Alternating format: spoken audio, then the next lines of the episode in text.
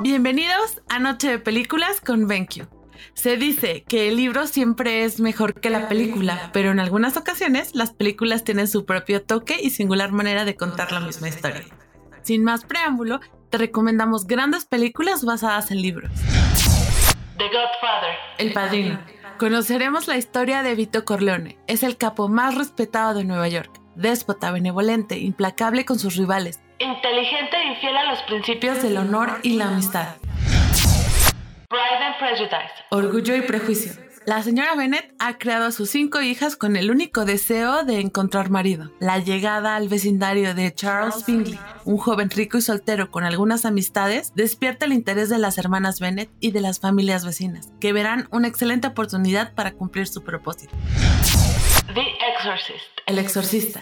Nos relata los fatídicos hechos de la posesión diabólica de Regan McNeil, una niña de 12 años de edad y del exorcismo al que más tarde fue sometida. Blatty, el autor de la novela, explicó que el argumento se inspiró en un hecho verídico.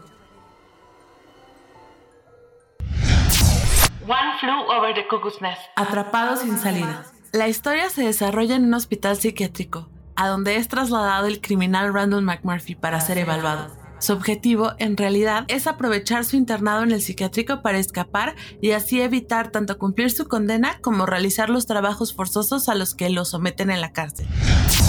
The Lord of the Rings. El Señor de los Anillos. Seguimos el viaje del protagonista principal, Frodo Bolsano. un hobbit de la comarca, para destruir el anillo único y la consiguiente guerra que provocará el enemigo para recuperarlo, ya que es la principal fuente de poder de su creador, El Señor Oscuro. Sauron.